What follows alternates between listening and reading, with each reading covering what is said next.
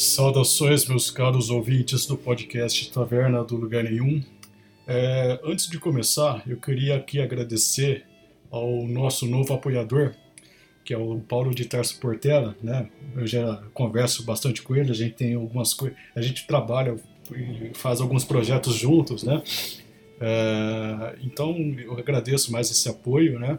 E voltar a reforçar o agradecimento aos dois, dois primeiros apoiadores do, do, do podcast, né? Que é o Henrique Coelho e o Eduardo Tarabalca Neto. E um obrigado também a todos, todas as pessoas que me incentivam, que, que comentam, que fazem críticas, que fazem elogios ao, ao podcast, né? Eu muito obrigado.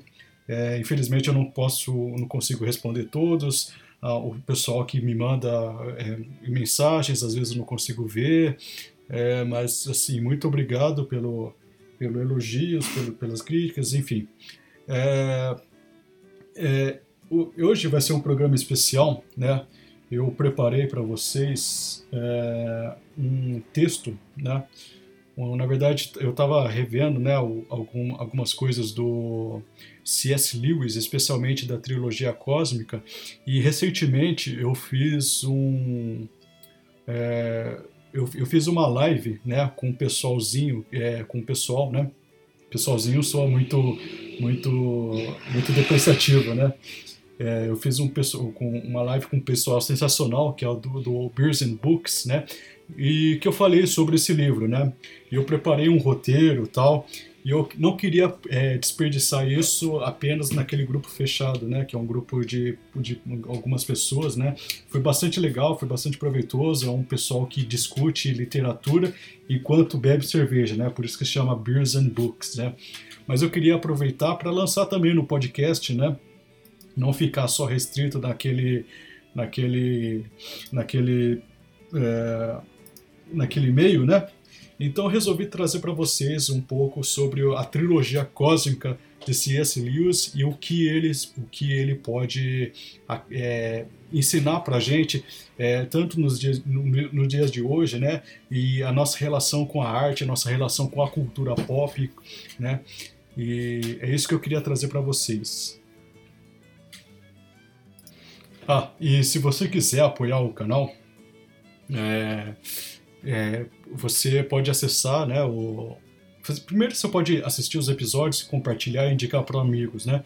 Segundo, você pode acessar o nosso site, né, tavernadogar.com.br, ler os textos, fazer seus comentários, divulgar se acharem, se acharem, se acharem bons, fazerem críticas construtivas se não acharem tão bom assim, né? Eu estou aberto a opiniões, né? E também a gente tem um canal no Apoia-se, né, que é apoia.se barra taverna do lugar nenhum. É, e você você poderá apoiar no, a, o, o, meu projeto, né, o meu projeto pessoal, que é, que é, que é a taverna, com qualquer valor. Né? Eu não tenho restrições a valores. É, eu agradeço muito se puderem, né? E é isso aí. Vamos ao tema logo.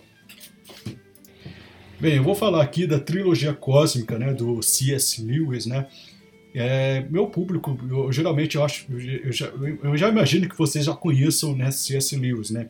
O pessoal que já me conhece lá no, no Facebook, que, que ouve o podcast, etc.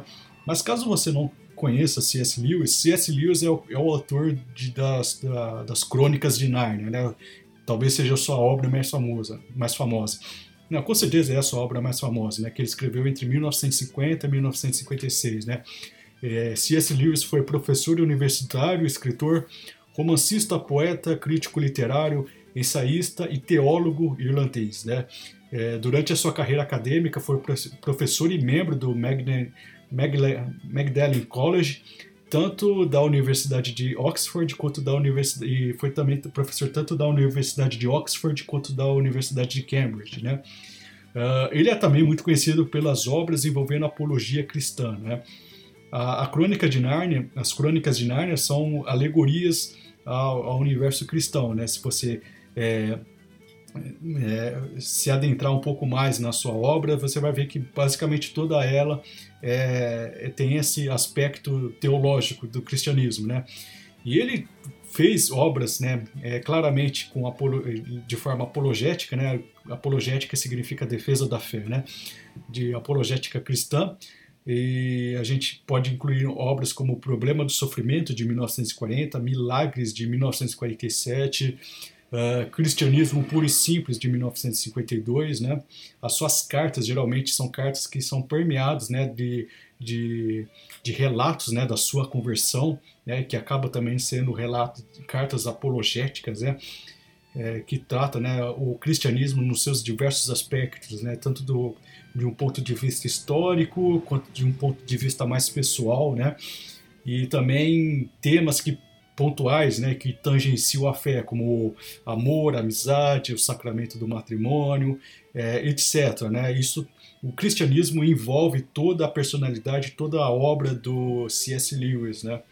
No entanto, a gente percebe que é, existem poucas pessoas que associam C.S. Lewis com literatura de ficção científica. E é aqui que eu quero trazer é, o foco, né, a discussão e um pouco sobre a sua trilogia cósmica, né? A trilogia cósmica é um, uma trilogia né, de ficção científica lançada pelo C.S. Lewis que contempla né, três livros, né? Que é Além do Planeta Silencioso, é, ou Out of the Silent Planet, né? Para quem é fã do Iron Maiden já, já pegou a referência, né?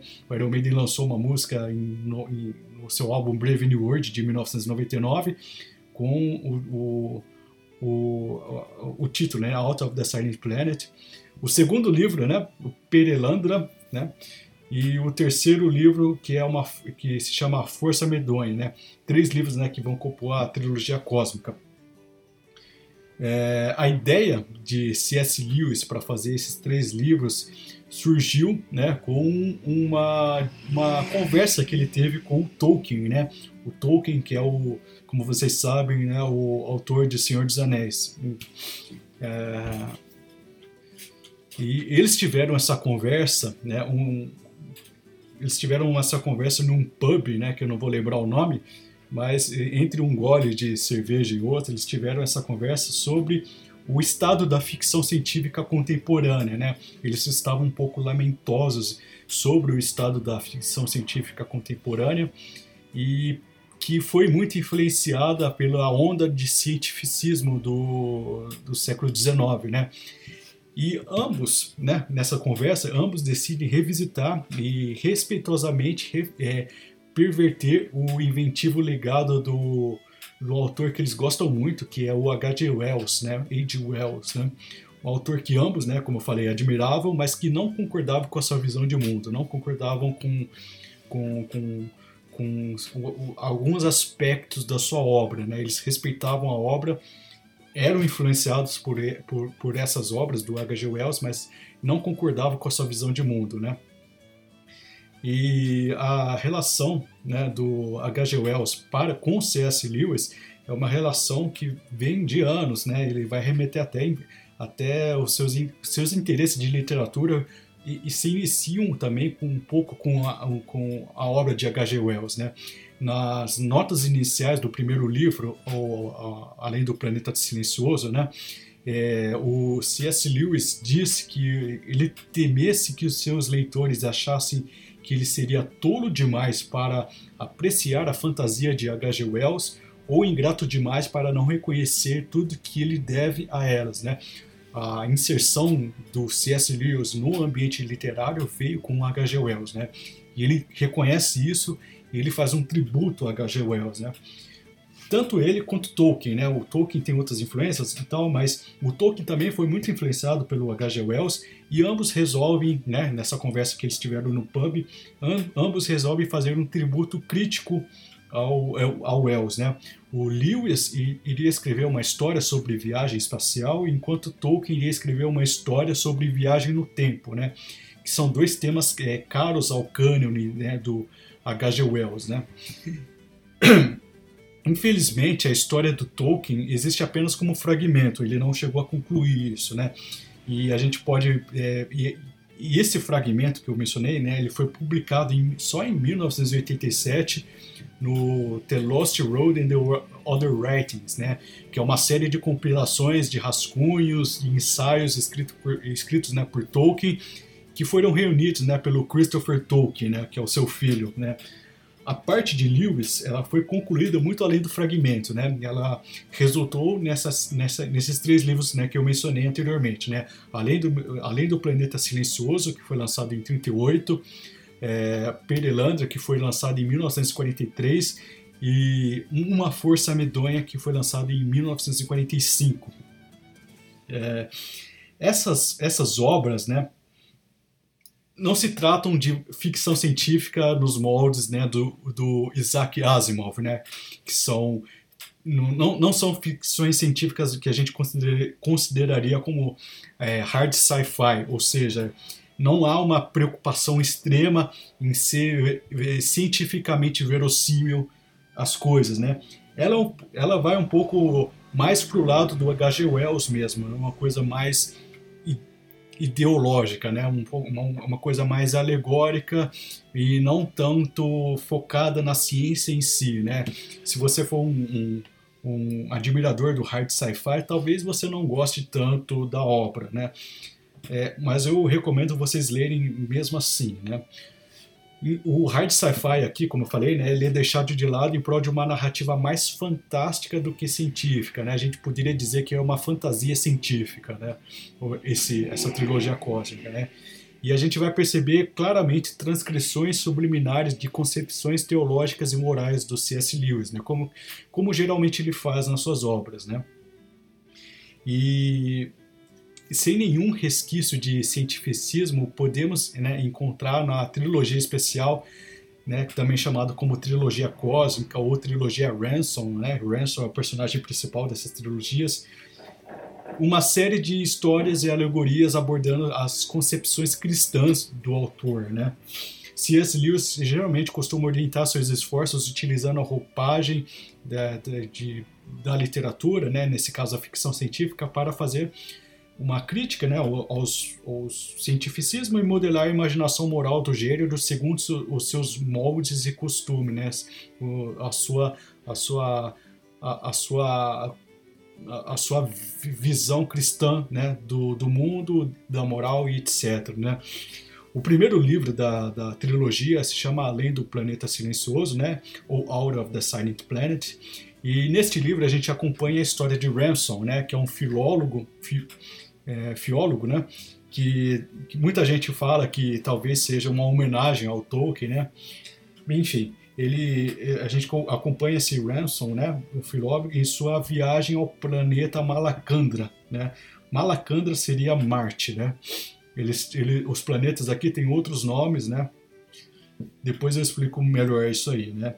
A gente começa, né, na verdade, com o Ransom é, fazendo uma viagem a pé, ainda na Terra, né, ainda no planeta Terra, até que ele encontra uma senhora e resolve perguntar-lhe né, sobre um local onde pudesse passar a noite, onde pudesse pernoitar. Né. A mulher né, lhe diz que não havia nada por perto, né, e conversa vai, conversa vem, e essa mulher aproveita para falar do seu filho Harry, né, que trabalhava numa fazenda bem próxima a, a, ali, né, onde eles estavam. Né. E ela, e ela estava preocupada né, com seu filho, pois é, ele já deveria estar em casa nesse horário, né? Aquela coisa de mãe, né? E Ransom então se habilita, né, para ir atrás do filho dela na fazenda próxima ali, né, onde ele trabalhava, e com a promessa, né, dela de conseguir um local para ele descansar, né? Chegando nessa fazenda, ele vê que o portão está meio destrancado, né? Acha estranho, mas resolve entrar e ele escuta algumas vozes é, e seguindo essas vozes ele descobre que tratava-se de uma briga entre três homens, né? Um deles, visivelmente mais jovem, né, parecia muito com Harry, né, segundo a descrição que a senhora lhe dera. Os outros dois que participavam, que participavam dessa briga era um cara chamado Edward Nelson, né, Weston, Edward Weston, que é um, é um cientista né, e dono da propriedade, né, e Dick Devine, né, que é outro cientista e coincidentemente um antigo colega de Ransom, né, ele, ele se encontra naquele, naquela situação estranha, né.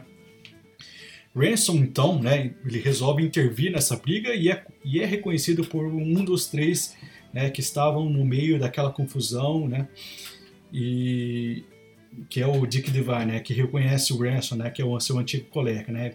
Ransom intervém, né, e já é reconhecido pelo Dick Devine, né, que é o, o, o um dos caras nessa, nessa que estavam nessa briga.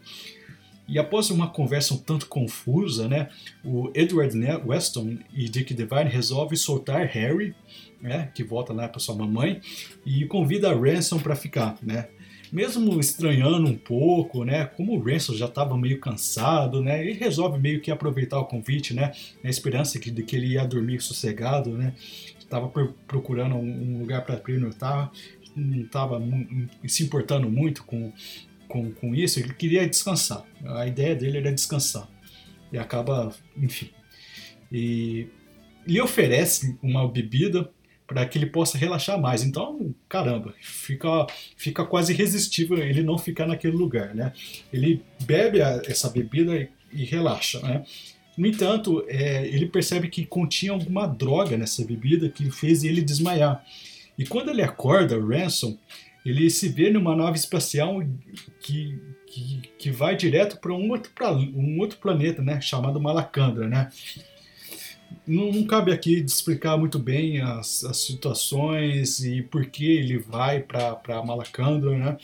Tem a ver com, conforme vocês vão lendo o livro, vocês vão entendendo o que está o que tá por trás desse plano, né? Desses dois desses dois cientistas que mandam um amigo lá para outro planeta, né?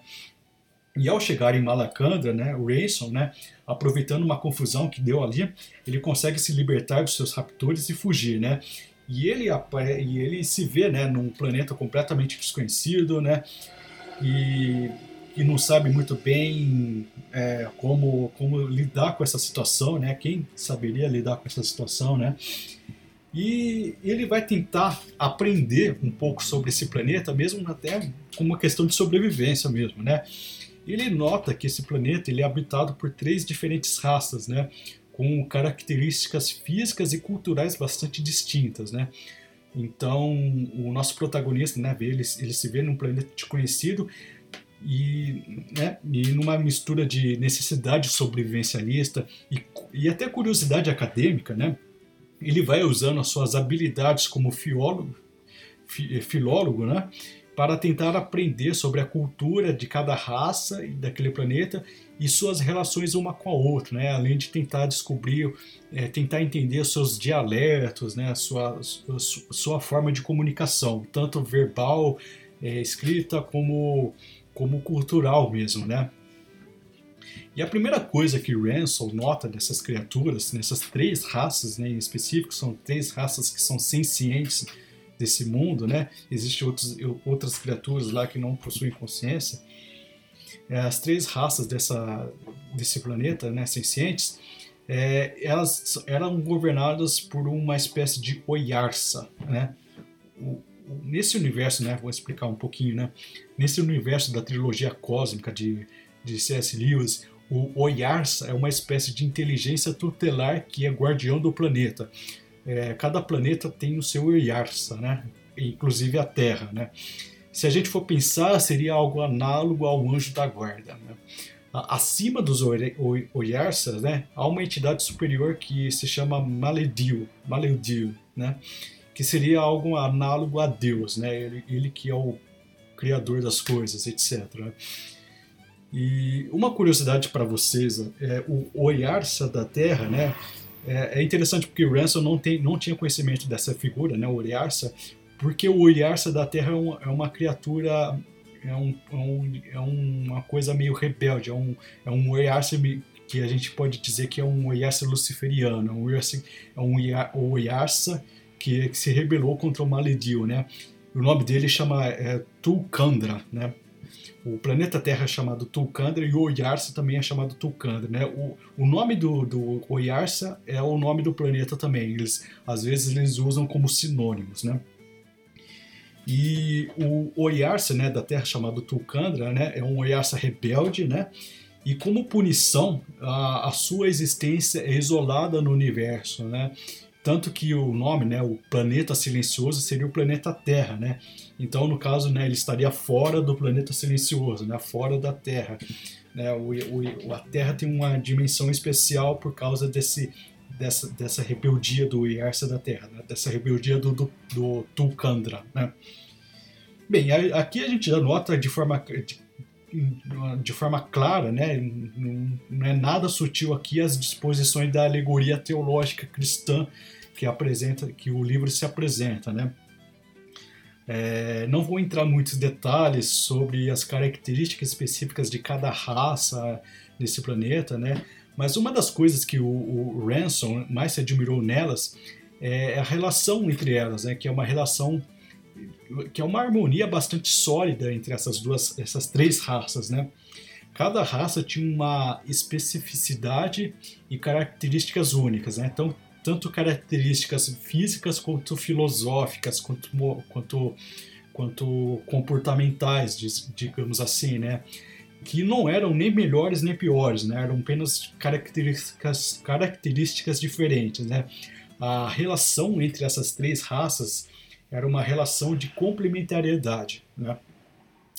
Aquilo que uma raça tinha de limitação, de limitação era compensada por outra que tinha como, como habilidade. Né? Tinha uma raça que era mais racional, que outra que, que, era um, que era uma raça um pouco mais poética, outra que era uma raça que era mais simples, mas com trabalhos mais braçais, que, que, que, que a conjunção dessas três raças, né, que não que não que, não, que nenhuma se achava melhor que a outra e todas tinham uma, uma noção muito clara do seu papel, né? Do, da sua composição, do seu papel. É o que a gente já pode notar como ecos do pensamento de C.S. Lewis sobre o, seu, sobre o casamento. Né? Um aspecto salutar da vida conjugal, segundo C.S. Lewis, e também uma questão que o mundo hoje aprendeu a odiar, né? é a questão dos papéis, né? Cada raça lá cumpria seu papel, né? É assim como no casamento, cada, cada, cada núcleo, né? Cada, cada membro do, de, de um casamento, né? De uma vida familiar, cumpre o seu papel, né? Se a gente se a gente for para a discussão pública hoje em dia, né, sobre os significados do, do, dos papéis né, dentro de um casamento, de, dentro de uma relação, a gente sempre vai notar que há uma conotação bastante negativa né, sobre esse tipo de coisa, né? onde a ordem do dia é sempre desconstruir isso tudo, né? desconstruir os papéis, etc. Né? Se a gente é, for examinar bem o funcionamento harmônico de Malacandra, né, o planeta, a gente notamos, a gente pode notar, né, que é uma amplificação planetária de uma relação conjugal harmônica e tradicional. Assim como cada raça né, cumpre seu papel na harmonia do planeta sem estabelecer essas questões de dominância ou hierarquia, uma família bem constituída é uma família onde cada elemento, né, pai, mãe, filhos, homem, mulher, filho, filha, avós, é, possuem papéis de cumpre funções específicas que dão um, um significado, uma completude, né, uma, um, um, um aspecto de concórdia nesse meio, né? Por isso, uma das coisas mais simbólicas de um casamento seja talvez a aliança, né? Algo que ambos os noivos usam, né? Como uma espécie de símbolo de simetria, uma, uma, um símbolo de paridade, de conformidade, de harmonia, né? E, e você vê que o, o, o C.S. Lewis coloca esse, esse modelo, né, esse, esse, planeta como um modelo de casamento, né, dessas, dessas três raças, né, desse, desse ambiente, grande ambiente familiar, né. Bem, essa é uma das coisas que C.S. Lewis discute nesse livro, né? Nesse aspecto, né? E, bem, vamos passar para o segundo livro, né? Senão eu vou me alongar muito, né? São três livros que eu quero comentar aqui com vocês. O segundo livro da série se chama Perilandra, né? Que é o meu preferido. É, talvez, seja, talvez seja o melhor de todos os três livros. Esse livro aqui é o Perilandra. E, bem, vou fazer uma breve sinopse desse livro, né? é, termina né, os acontecimentos do Além do Planeta Silencioso e o Dr. Ransom, né, amando de, do Oyarsa de Marte, que é o Malacandra, né, lembra que o, tanto, uh, tanto o nome do planeta quanto o nome do Oyarsa são os mesmos, né, ele, é, a mando né, do exército de Malacandra, é enviado a Perelandra, que seria o planeta Vênus, né, para uma missão. Né? A gente não sabe muito bem ao certo o, o que é, o que significa essa missão, mas ao, ao longo da leitura a gente vai tendo pistas e, e, e terminando a trilogia fica bem claro qual que era a missão dele. Né? E, bem, como eu disse, né, não se sabe ao certo o porquê dessa viagem, mas de algum modo ele intui né, que seja algo relacionado ao Yarsa é, caído da Terra, chamado Tulcandra, né, que sondava aquele planeta a fim de corrompê-lo. Né? A gente vai entender muito bem o que é esse Tulcandra no próximo livro, né? mas é, a gente é, é, é essa missão né, tem a ver com, com com uma, uma espécie de missão salvífica, né? O, o Dr. Ransom é enviado para para para Perelandra a fim de, de, de vigiar aquilo ali, né? E evitar um, um desastre que, que poderia ocorrer, né? Em Perelandra, né? E a viagem de, de Ransom a Perelandra é uma das coisas mais bonitas né, que eu já vi na literatura de ficção científica, né? Por isso que eu, esse livro talvez seja o meu preferido por causa disso aí, né? É, o Ransom ele é enviado a Perelandra, a Perelandra, né? Dentro de uma espécie de, de caixão, né? Uma espécie de nave caixão, uma coisa assim, coisa bem louca mesmo, é, com os olhos vendados para que ele não fique cego durante a viagem. É, e não fique cego por conta dos raios do sol, mas tem uma dimensão simbólica muito grande nesse, nesse, nesse caminhar, nessa viagem que ele faz, né? E ao chegar a esse destino, nós temos assim uma, uma descrição que é completamente psicodélica. Eu nunca vi isso aí numa literatura de ficção científica, né? Essa nave caixão, ela é cercada de cores e sons, né? E essas cores meio que dissolvem o material da nave, né? Dissolvem esse caixão deixando somente o, o, o viajante, né? o, o, o, o Dr. Ransom. Né? E ele se vê no que parece, assim, ele descreve como um paraíso oceânico, né? Ele já está em, Perelandra e ele descreve isso como um paraíso oceânico, onde o céu é dourado e pode-se ver ilhas flutuantes, né? Repleta de vida vegetal e animal e, e, repleta né, de vida vegetal e animal e criaturas né, semelhantes a dragões, existem, existem peixes que servem como meio de transportes, né? Para quem, quem é, conhece as capas né, do, daquela banda Yes, é, o, as capas do, do Roger Dean, né, são bastante inspiradas nesse, nesse tipo de imaginação que C.S. Lewis dá aqui em Perelandra, né? É, se você vê as capas né, do, do, do Yes, né, são capas belíssimas, assim, que são, é, são mundos completamente arborizados, são bosques, assim, que são outro, é, é, claramente outro planeta, outra dimensão, e você vê ilhas flutuantes e criaturas estranhas, né? Tenta imaginar isso aí, isso aí é Perelandra, né? É a imaginação que C.S. Lewis dá a Perelandra, é uma coisa belíssima, é muito, muito muito muito única né, no, no universo da ficção científica. Né? E o, né, o, como eu falei, né, esse, essa nave caixão é, é, é, cercada de cores, que é dissolvida, e nesse planeta ele já é recebido pela rainha desse planeta, né, que é conhecida como Dama Verde, né, que é uma belíssima, que é uma belíssima mulher, né, de cor esmeralda, que, que seria uma espécie de Eva não caída. Só um parênteses aqui, né? O primeiro livro, né, a Malacandra, né, as criaturas são as criaturas, né, que, que eu falei, né, as três raças, elas são criaturas que, que não têm formas humanas, né? Elas elas são têm formas um, eh, um parece uma lontra, o outro parece é, esquisito, parece um são, são, são animais mesmo, né? Que se comunicam, né? Mas que, que, que eles se comunicam, né? Mas não há tanto. Existe apenas uma raça lá que eu esqueci o nome que que se parece mais ou menos com uma, com uma coisa humanoide, né? Mas as outras raças não são humanoides, né? E aqui não. Aqui é, a dama de verde, que, que, que é a rainha aqui, ela é claramente uma, um, tenha claramente aspectos humanos, né? Ela tem uma figura até atraente, né? Ela é descrita como uma figura até atraente, né? Pro, pro nosso viajante, né? no Dr. Ransom, né? E a, a segundo C.S. Lewis, a ideia da, da, da, da Dama de Verde era, era ser né, uma espécie de Eva não caída, né? E segundo C.S. Lewis, ela deveria se parecer ao mesmo tempo uma deusa pagã, né? E uma virgem abençoada, né? Eles seriam alguma coisa entre a Afrodite e a Virgem Maria, né? E, enfim, né? É, nesse livro, eles, o Dr. Ransom e a Dama de Verde, eles, eles, tragam né, um diálogo, né? Que é um diálogo que é uma coisa simplesmente espetacular, né? À medida que Ransom vai falando com a Dama de Verde, ou Dama Verde, né? Depende da tradução. É, a, você vai percebendo que ela é uma criatura completamente inocente, né? À medida que ele lhe contava coisas que ela não sabia, ela, ela dizia que ia ficando mais velha, né? Para a dama de verde, aprender e envelhecer era uma coisa, eram sinônimos, né? A noção de envelhecimento se coaduna com a noção de aprendizado, né? E uma coisa interessante nesse planeta é que tudo nele é móvel, né? Tudo se movimenta.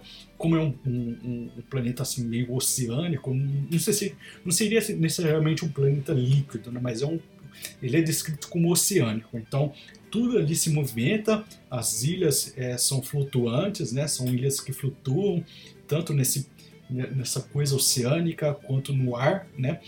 né? Como eu falei, um ar uma espécie de clima é, um, um ar dourado, né? Um, o céu é dourado com os animais, com enfim, né? E tudo nele se movimenta, exceto um ponto, né? Que é uma terra que, que, que é conhecida como terra fixa, né?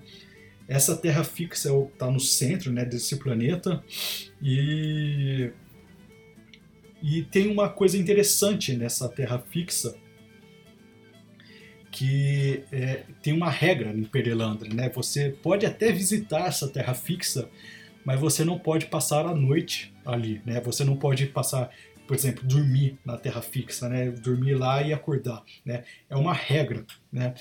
E a gente pode notar aqui que existe claras é, conotações do Gênesis aqui, né? Perelandra é descrito como uma espécie de paraíso edênico, né? E essa regra de não pernoitar na terra fixa foi uma ordem do Maleudio, né, que seria Deus nesse, nesse universo da trilogia cósmica do C.S. Lewis, né? E que é uma proibição que no, no livro é, você vai entendendo que é uma proibição muito significativa, né? É, tal como é a proibição de, de não comer o fruto na árvore do conhecimento no Éden, né? Que a gente encontra no Gênesis, né? Bem, como, como eu disse, né, Perelandra é imaginado como um paraíso pres preservado, né? A Dama de Verde ela não vê nenhum problema nessa proibição, né? Diferente da Eva. É, ela não vê nenhum problema nessa, nessa, proibição e diz que todas as ordens de Maledio são motivos de alegria para ela, né? A proibição não tenta, né? Mas conscientiza e dá noções exatas dos limites, né?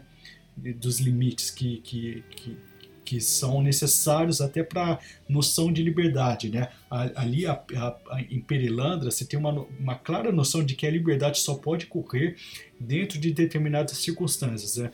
É, a Dama de Verde não sabe o motivo da, da proibição de não pernoitar na, na, na terra fixa, né, em Perilandra, mas ela obedece isso aí porque ela tem essas claras noções que são bastante lúcidas, né, de um ponto de vista teológico, são, são noções bastante lúcidas e o livro acaba te convencendo disso. É, a totalidade dos livros, né, da, da, trilogia cósmica, você vê que acabam te convencendo desse, desse aspecto, né. É, e, então a proibição né, não tenta ela, né, e enquanto eles estão conversando, né, é, o, o Ransom e a Dama de Verde, uma nave cai em Perelandra, né? E de lá sai o Weston, né? Que a gente viu no primeiro livro, né? Um, um dos cientistas que raptam né? o Dr. Ransom. E, enfim, né? O Weston e, e Ransom travam, travam ali uma espécie de debate, né? Ele vai, o Ransom vai atrás desse, dessa nave que caiu, né? E e eu não, não daria tempo né, de falar todos os aspectos desse debate, as circunstâncias que fizeram eles se encontrarem ali em Perelandra, né? mas é, a, as circunstâncias aqui têm a ver um, um, pouco com a missão dele que foi dada em, em Malacandra, né, para salvar o, o planeta Perelandra, Perelandra né, dessa, dessa ameaça, né, pelo menos é, ficar circulando naquele planeta para evitar uma possível ameaça de, corrum, de, de, de, de, de corrupção, né? E o Weston seria essa, esse agente corruptor, né? É, cabe dizer aqui que o Weston, né, quando chega em Perelandra, ele está possuído por alguma coisa, né?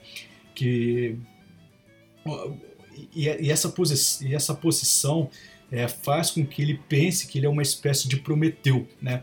que vai levar, o, através do conhecimento científico, a revolução da humanidade. Né? E depois, no livro, detalha o motivo né, dele estar em Perelandra, né? E, e, o que isso tem a ver com a sua missão prometeica né, de salvar, de, de, de evoluir a humanidade. Né? Bem, é bom dizer que a alegoria ao Gênesis aqui é bastante clara, né? E tem uma hora que o Weston vai conversar com a Dama de Verde e ele tenta convencer a, a Dama de Verde a ficar na Terra fixa, né? A quebrar essa única regra que existe em Perelandra, né? Que, que, que ele, ele tenta é, convencer a Dama de Verde a ficar, né? Ele faz aquele papel da serpente no Éden, né? Que, que vai tentando seduzir a Eva a comer o fruto da árvore de conhecimento do mal, né? E é interessante que Weston ele vai tentando convencer a Dama de Verde tratando do tema da liberdade, né? Que é uma coisa que ela que ela já tem ali, né? Que ela já tem e, e por ter essa proibição específica, por, por, por por, por ter essa proibição específica, a liberdade tem contornos ali, né? Mas enfim, ele vai tentando uh, é, convencer a, a Dama de Verde a permanecer, né, a pernoitar na, na terra fixa, né? E, e, vai, e vai dando argumentos relacionados à liberdade, né? E, e, e, diz que ela, a, é, ao pernoitar né, nessa terra fixa, ela se tornaria semelhante a Maledil, né? Ou seja, é claramente a, a reimaginação do Gênesis aqui, né? E o argumento da liberdade é um argumento que, que chamou muito a minha atenção, né? Porque ele entra em muita conformidade com o ambiente publicitário e a cultura do entretenimento hoje que o público feminino é, é bombardeado, né? Essa questão do, do, de você se tornar livre, independente, empoderada, né? Se você desobedecer é, é, a sua, as suas tradições, né? Se você sair do seu ambiente doméstico, se preocupar apenas com a sua carreira, né? E passar a maior parte do, do seu dia obedecendo ao seu patrão, né? E comprando nossos produtos, né? você se tornará uma pessoa empoderada e poderá finalmente se libertar desse mundo opressor, né? Bem, eu trouxe esse aspecto do livro porque ele se coaduna um pouco com, com, com, o nosso ambiente hoje, né? Mas existem dezenas de outras discussões nesse livro e muitas passagens que são surpreendentemente violentas nesse livro, né? Existe, existe uma parte lá que é o massacre de Perelandra, que é que é descrito de forma muito cruel, né? O Weston, né, que é o agente desse massacre, ele mata os animais em Perilandra. É, e é descrito de forma bastante cruel, né? Há, claras sinalizações referentes à demonologia cristã, né? Quando a gente vê o aspecto da possessão de Weston, né? E gente, quando eu falo possessão, a gente pontuo aqui os seus aspectos até mais cinematográficos, né? As convulsões bestiais deles, os, os ruivos raivosos e as blasfêmias que são, que são paralelas à sua, à sua argumentação científica, é, que, que traz a ciência como uma espécie de panaceia, né? Enfim, né? Como eu disse, né, o Wesson está possuído, né, e, e, a possessão aqui cumpre tanto um aspecto mais medieval, quanto né, dessa, dessa coisa dessa coisa mais que a gente conhece mais, que associa mais com demônios, né? Quanto ao seu aspecto mais intelectual, né? E C.S. Lewis faz uma paridade dessas duas coisas, o que é interessante, né? É, no entanto, o que podemos é, é, extrair de mais evidente dos, desse livro, né, além da crítica ao cientificismo, né, que permeia a, a, os, os, três livros, né, é que o coração desse livro é uma, é uma mistura né, de crítica, crítica mais fulgurante ao cientificismo e uma, ref, uma reflexão sobre a, a inocência edêmica e edênica né, e, o, e, a, e, as questões do pecado original. Né. E tudo isso num quadro de, de que mistura né, ficção científica e imaginação psicodélica e surrealista, que é uma coisa que, sinceramente, eu não encontro nada parecido na, na, na história da literatura de, de, ficção científica, né? Enfim, a gente tem o último livro, né, que é uma que é chamado Essa Força Medonha, que foi escrito em 1945, né, durante o final da Segunda Guerra Mundial. E é o romance mais longo, né, dessa trilogia, né? É, tem mais de 600 páginas, o dobro né, dos, dos dois livros anteriores, e é um livro que a gente pode considerar um pouco pessimista. Né? Ele se passa na Terra, ou seja, em Tulcandra, especificamente na Inglaterra e na Universidade Fictícia de Edgestown. Né? Edgestown né?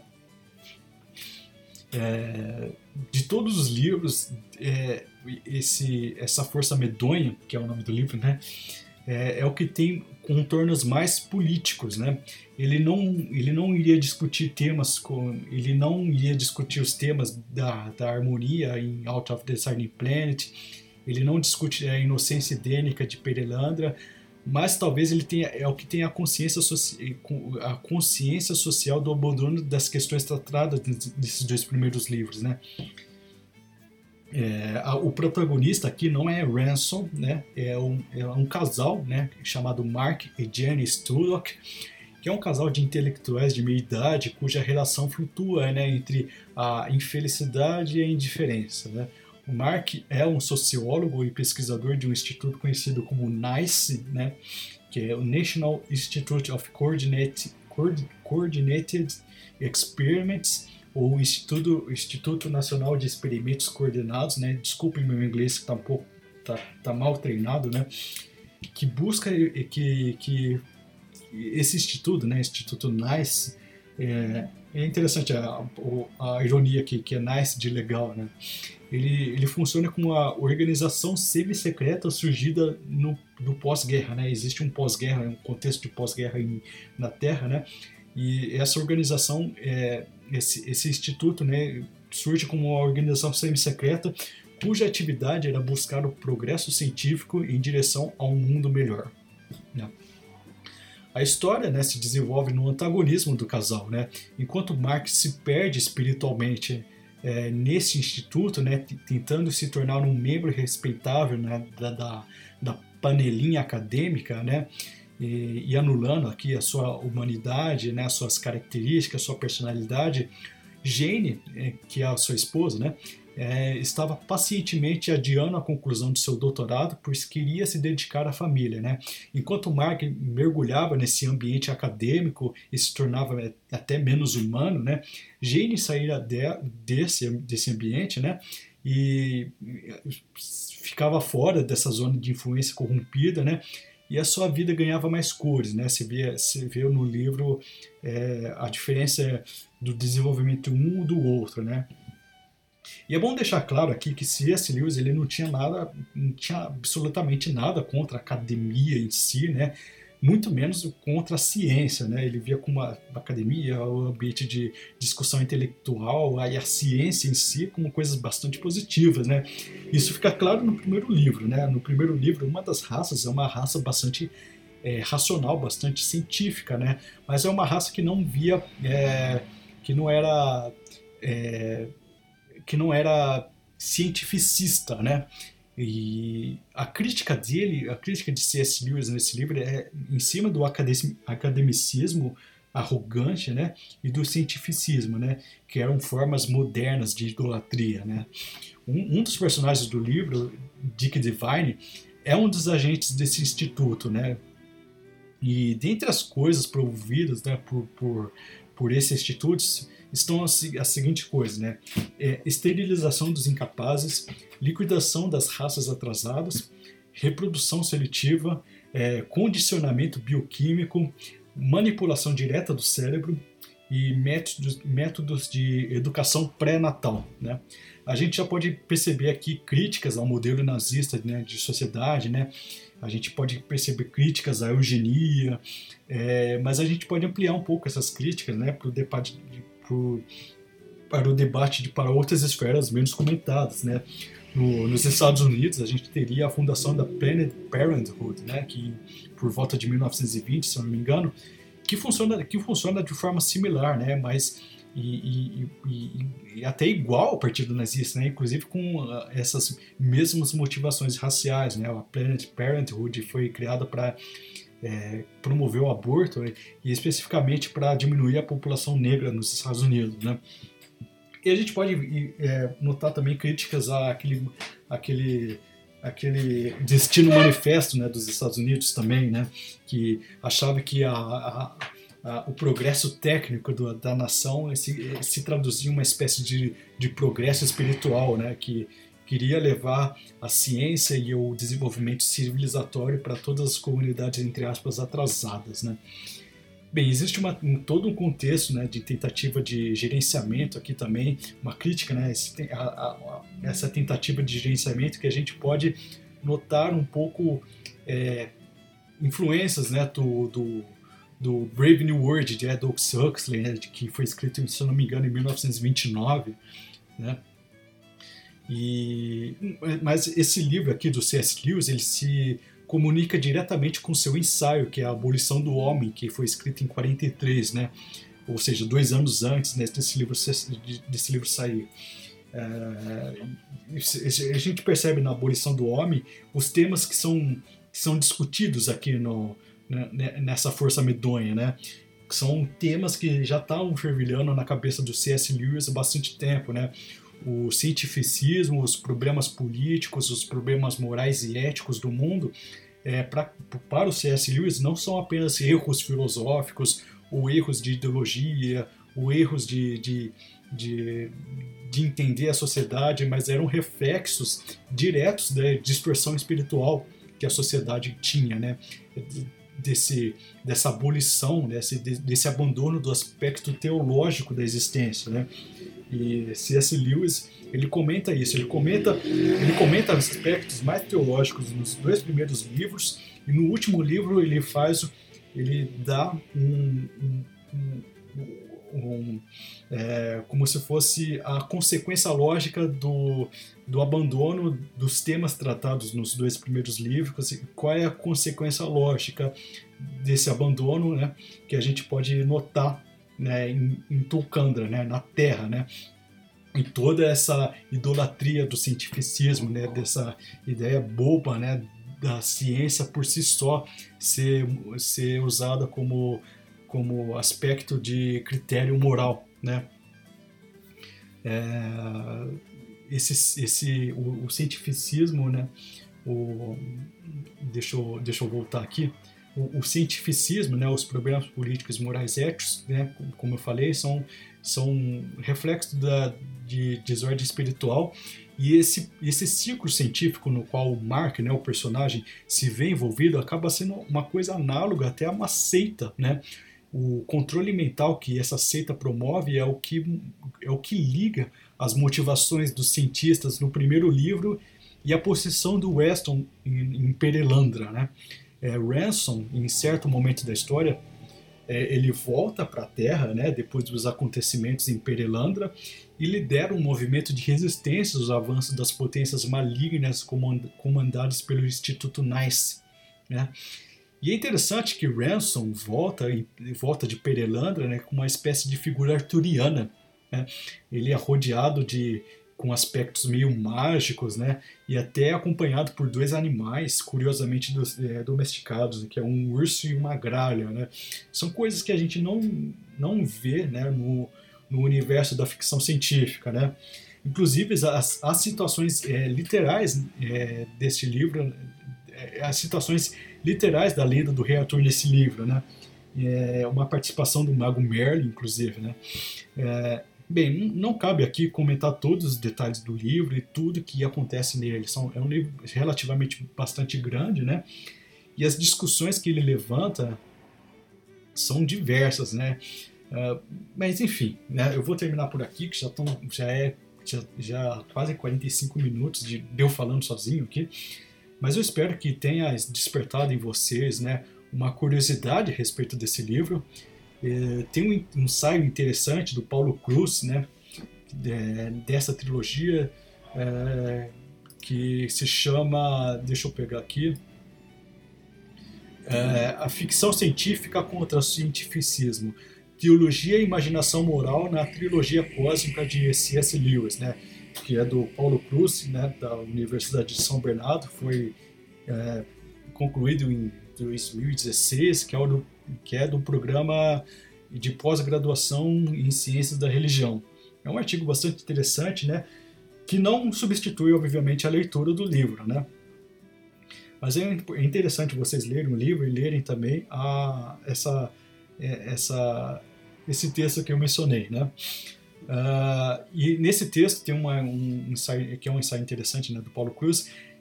Uh, ele resume bem a, a trilogia, a ideia da, tri, da trilogia cósmica, que seria algo como contrabandear teologia é, através da literatura de ficção científica. Né? Gostei muito dessa ideia de contrabandear teologia através da literatura. Né?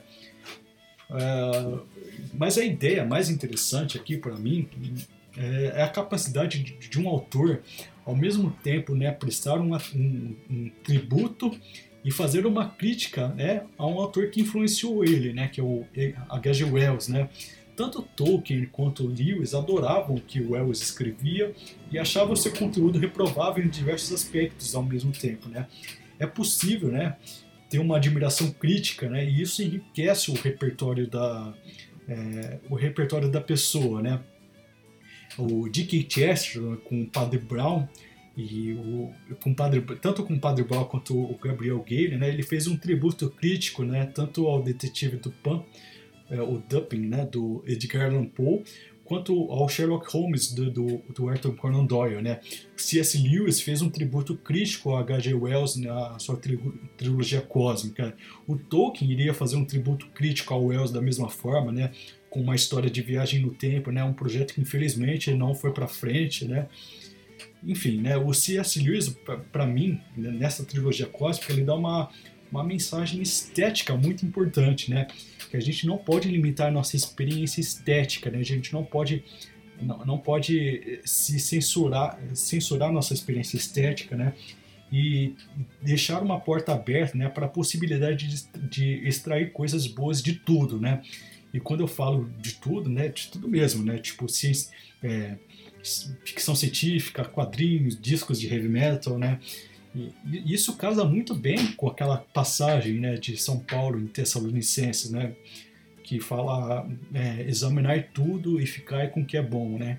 Bem, era isso que eu queria apresentar para vocês, né. E como de costume, né, do programa, eu vou terminar como uma música do Iron Maiden, como, como sempre, que é a música, lógico, Out of the Silent Planet. Então fique aí com a música, é, apoiem o canal se puderem. Eu falei 49 minutos aqui ininterruptos, né?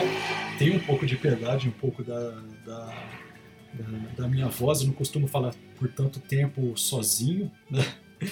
Eu não tô ficando maluco. Mas fiquem aí com o Alta Silent Implant, considerem apoiar o canal, considerem também apoiar, como sempre, né, o projeto Tive Fome. Entre na página taberna do lugar nenhum.com.br e vejam lá os acessos, né, que tem um banner lá do projeto Tive Fome. Considerem um apoio no Apoia-se, apoia.se barra taverna do lugar nenhum. Fiquem com Deus e fiquem com Iron Maiden. Up the Irons, como sempre.